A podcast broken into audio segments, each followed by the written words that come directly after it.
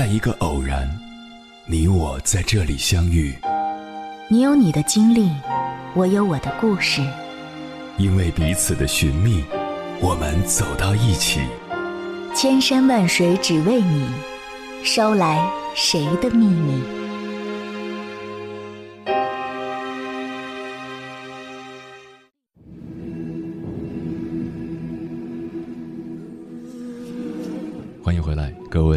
行者，这里是正在直播的中国交通广播，千山万水只为你，深夜不孤单。我是迎波，绰号鸭先生。我要以黑夜为翅膀，带你在电波中自在飞翔。大多数事情都是这样的，你去做的时候，总会面临很多痛苦、压力、烦恼、困难，会消耗大量的能量。但反过来，当你把它做到一定阶段，获得一定成果时，你也可以从中收获大量的正反馈、满足感、成就感、胜任感，并且这种正面的收获往往跟先前的付出是成正比的。大脑总是会通过比较来主导我们对一个事物的解读。你在做它的时候越痛苦，那么你在收获的时候就会越满足。但问题是什么呢？我们往往会被这种。痛苦、压力、烦恼、困难所吓倒，面对事情的时候踌躇不前，不断犹豫彷徨，让时间一点点流逝，最终不得不去做的时候，往往已经失去了最佳的时机，也失去了从中获取反馈、感受成长的机会，而只是赶着把它做完。做完后，它给你带来的也往往不是成就感、满足感，而是一种脱力的疲惫感。我终于把它做完了，实在是不希望有下次了。久而久之，这就会造成一个负面循环：越被恐惧吓倒，就越容易裹足不前、拖延时间，于是做出来的成果就越差，对自己的正反馈就越低，负反馈就越高，下一次就更容易被恐惧吓倒。这种现象就叫做内耗。接下来，千山万水只为你，跟朋友们分享的文章名字叫《停止内耗，做有用的事》，作者 Lachelle。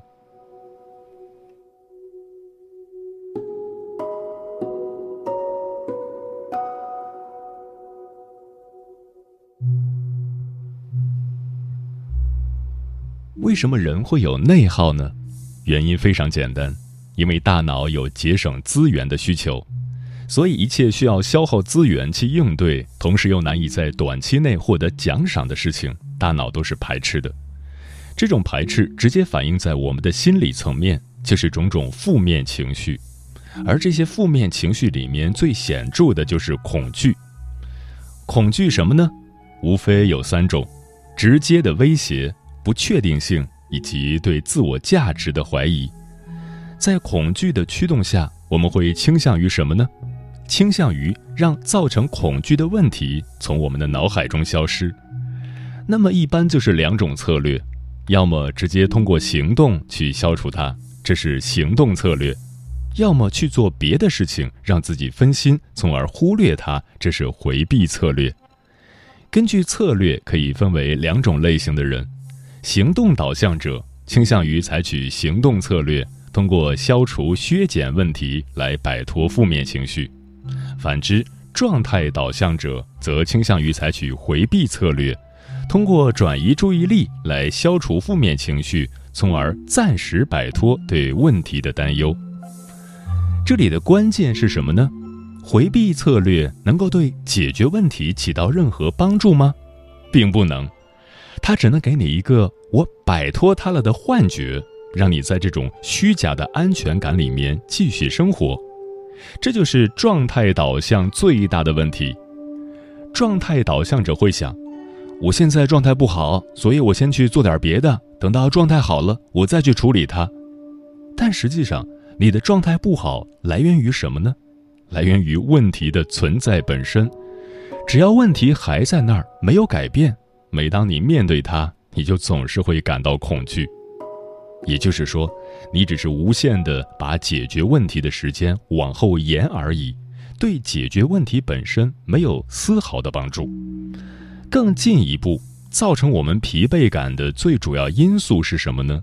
就是我们脑海中种种未完成之事。哪怕你通过种种方式转移注意力，让自己不要去想，但只要问题还存在，它就一定会在你的脑海中形成残余，不断的占据着你的后台，啃噬着你的精力，让你不由自主的分心去想，于是你感到心力交瘁、精疲力尽。在这种情况下，你的状态只会变得越来越差，又遑论等到状态更好时去处理。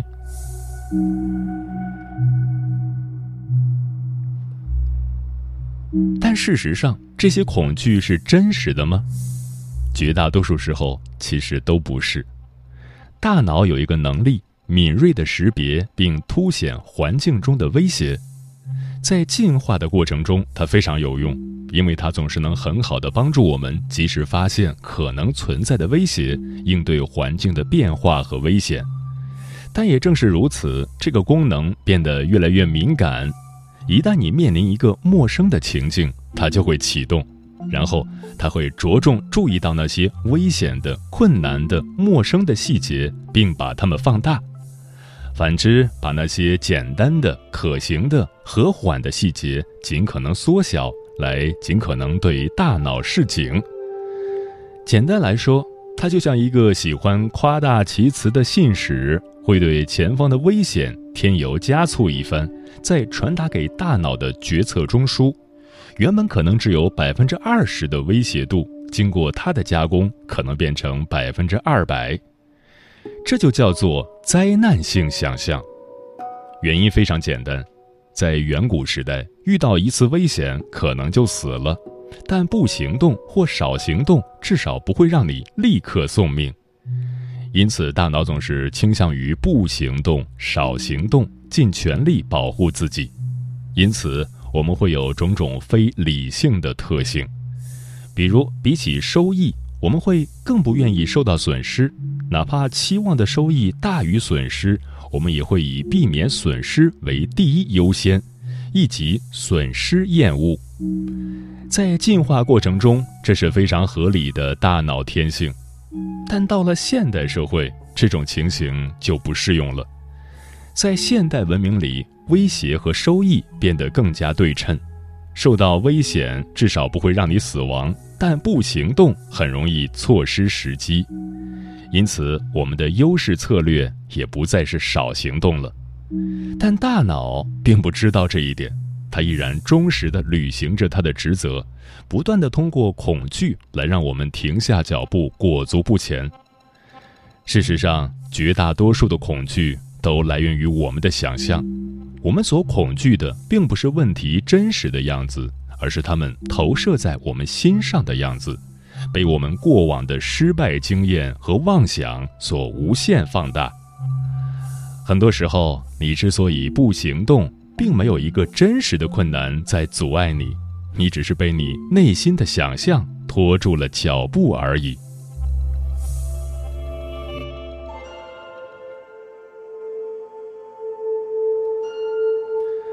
你可能会发现，这实际上就是我们拖延的本质。如何理解拖延？事实上，就是两个变量：一件事情所带给你的恐惧、阻力，以及你能从中获取的收益、动力。动力大于阻力，你就会去做；反之，你就倾向于拖延。心理学家皮尔斯·斯蒂尔提出过一个拖延方程式，他把我们去做一件事的驱动力用一个公式来表达：驱动力等于期望与价值相乘除以分心与延迟相乘。驱动力越高，你就越不容易拖延。这里面。期望与价值相乘除以延迟，就是我们所说的收益。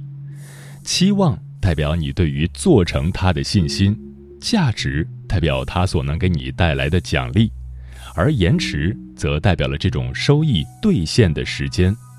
时间越长，我们就会倾向于低估它的价值，这就叫做时间贴现。而分母的分心则代表了这件事情带给我们的恐惧。因为恐惧，我们才会采取回避的策略来对抗自己的负面情绪。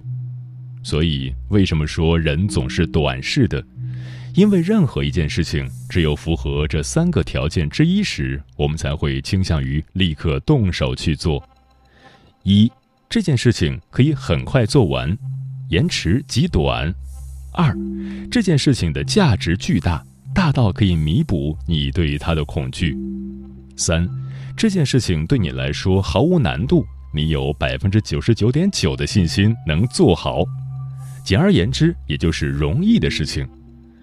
但生活中这样的事情很多吗？并不多。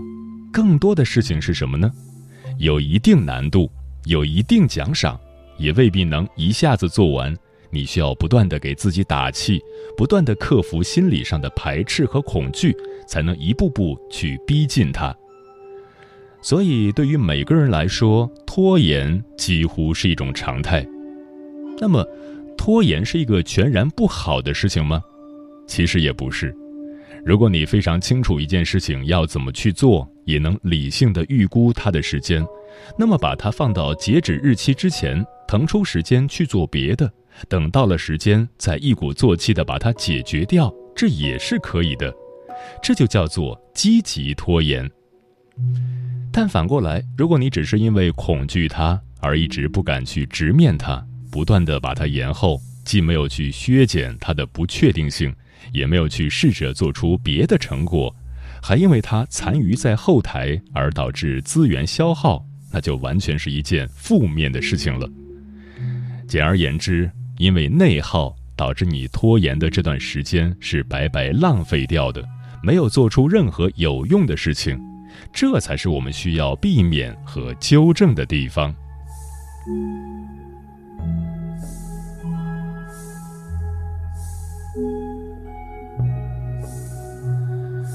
从这个角度来讲，内耗不仅仅包括对未解决问题的恐惧，它还包括很多其他的杂念和情绪，比如，经常沉浸在后悔和遗憾中，想着当时要是不那样做就好了；被过去的失败经历困扰，缺乏自信，老是想着我会不会做不好，而不敢迈出第一步；对自己要求太高。总是觉得目前的想法不够好，一直停留在犹疑徘徊之中，有意无意地对自己的想法、行为做出批判，对自己说：“一个成熟的人，一个优秀的人不应该这样。”因事情的发展失去控制而愤怒，认为不应该是这样的，为什么一切都不遂我的心意？总而言之，他们都有一个特点。沉浸在自己的内心戏里面，一直在原地踏步，并不真正的去解决问题，也不去推进问题。反过来，什么样才算是不内耗呢？简单来说，就是朝着有助于解决问题的方向去思考和行动。比如，问题很大很困难，那我就想办法把它分解成更小的步骤。遇到从来没有接触过的情境，就想办法去咨询别人，多获取一点信息，考虑好最坏的结果是什么，让自己做好心理准备，并想好退路，思考事情发展的其他可能性，准备好备用和应急方案，有备无患。这些行为虽然不一定能直接帮助解决问题，但他们的方向是一致的，就是尽力让问题没有那么困难。增加自己攻克它的可能性，降低他对自己的威胁。简而言之，停止内耗，去做有用的事情。不要把哪怕一天、一小时、一分钟浪费在无意义的内心戏和情绪波动上，而是要尽力让他们发挥出价值，帮助自己攻克问题。无论过程有多曲折迂回，也要朝着有用的方向去走。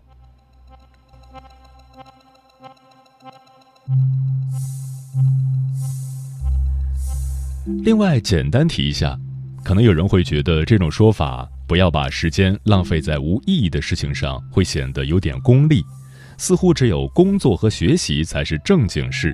实际上不是的，你当然可以自由的支配你的时间，读书、休息、娱乐、放空都可以。哪怕你就是发呆，什么也不干也可以，这些都不属于浪费时间。为什么？因为你是自主的在行动，你是沉浸在当下，你在感受你生活的每一分每一秒，这就是一个最好的状态，也就是最能给你幸福感的状态。但内耗最大的问题是什么呢？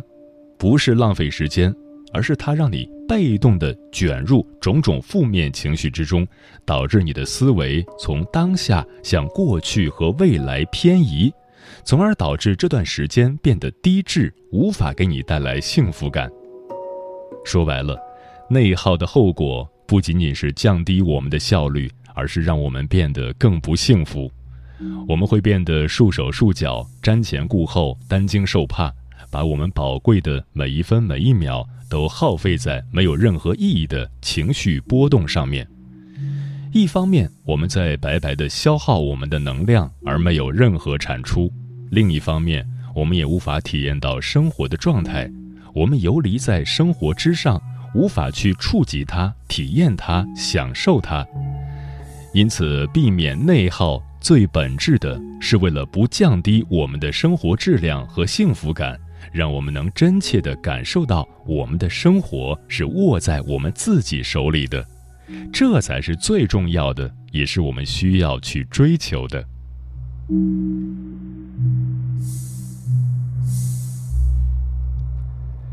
那么，有什么方法能帮助我们尽可能的避免内耗吗？分享一些实用的小技巧，希望能帮到你。一、觉察自己的状态。要想做出改变，最首要的一步就是了解自己的现状，知道自己正处于什么状态。我最常用的做法就是第三者视角。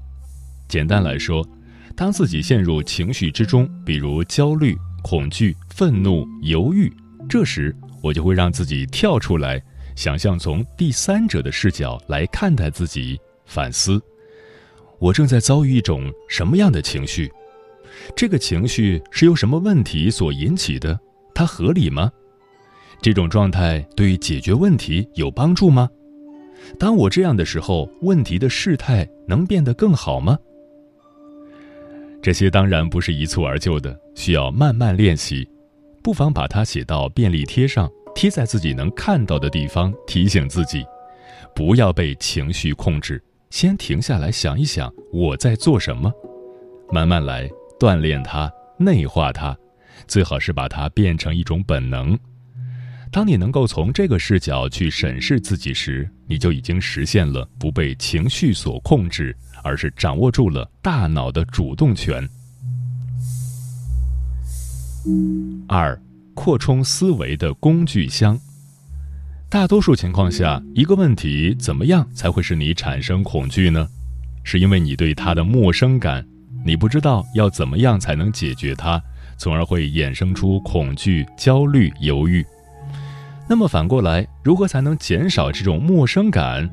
最有效的方式就是去积累一些能让自己使用的思维工具，扩充自己的工具箱。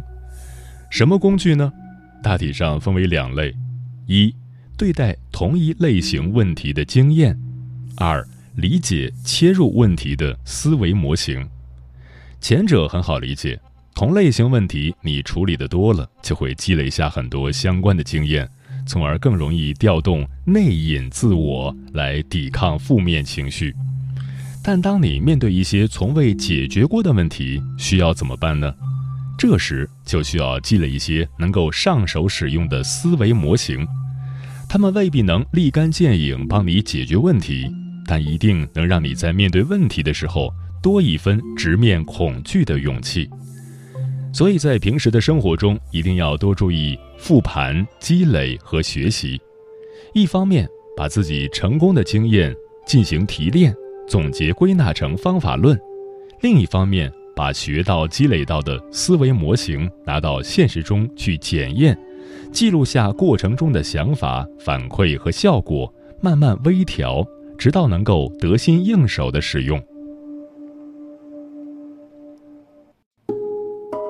有句话说的很好：经验丰富的决策者和新手之间的差别，并不是什么不可捉摸的东西，比如推断或直觉。如果有人打开经验丰富决策者的头盖骨，查看他的大脑内部，就会发现，他有各种可能的行动方案供他使用，还有核查清单可以让他三思而后行，还会发现他有自己的思维机制。一旦出现需要做出决策的情况，他就会唤醒并有意识地关注到这些机制。三、构建理性视角。前面讲过，内耗来源于什么？源于对问题的恐惧，而绝大多数的恐惧都来源于我们的想象。但这些想象是真的吗？绝大多数情况下都不是。因此，这是一种极其非理性的事情。你并不知道问题有多困难，你只是在想象它有多困难，于是停下了你的脚步。这太遗憾了，太可惜了，太没有必要了。所以，一个行而有效的做法就是：当你产生恐惧的时候，提醒自己去思考：我所产生的恐惧有多少是真实的，有多少是我想象的。这些恐惧的由来和依据是什么？我能够说出理由吗？大多数情况下，你会发现你对问题所具备的信息其实相当有限。大多数你的感受其实都是大脑脑补给你的，你压根儿说不出理由，你只是单纯觉得它可能会变得很糟。因此，不妨试着把视角转变一下，告诉自己。这个问题里有一部分是真实的恐惧，另一部分往往是占比更大的部分是未知。那么，我可以做些什么来消除这种未知？对付不确定性和恐惧的最好方法，永远都是行动。四分解，然后行动。最后分享一个足够简单又足够有效的做法。一想一想，解决这个问题第一步是什么？别的什么都不要想，哪怕这个第一步只是百分之一，也只想好这一步就好。二去做，绝大多数时候，只要你头脑一热去做了，你就会发现许多困难都是纸老虎，看着吓人，捅破了也就没有了。同样，很多时候其实可以无需考虑太多，规划太多。先去做，再根据反馈和变化去应对即可。许多事情其实不需要太充分、全面的筹划，而是先做好心理准备和兜底的应急方案，再根据情形去灵活应对，这可能是一个更好的策略。记住一个简单的道理：当你真正去做的时候，你是感觉不到恐惧的，你会全身心的投入进去，拆解它、应对它、消除它。最终获得反馈和成长，恐惧只存在于什么？存在于你的身后，它就像影子，牢牢地抓住你，束缚住你。不要被影子吞没，你要做的是往前走。记住，并没有什么东西在阻碍你，除了你自己。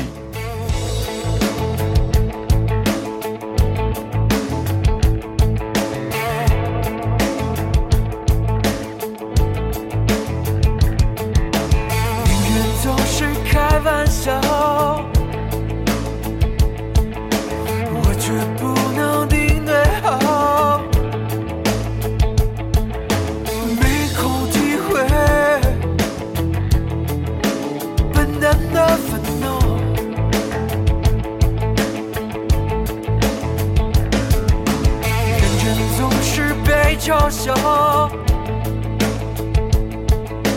难解距离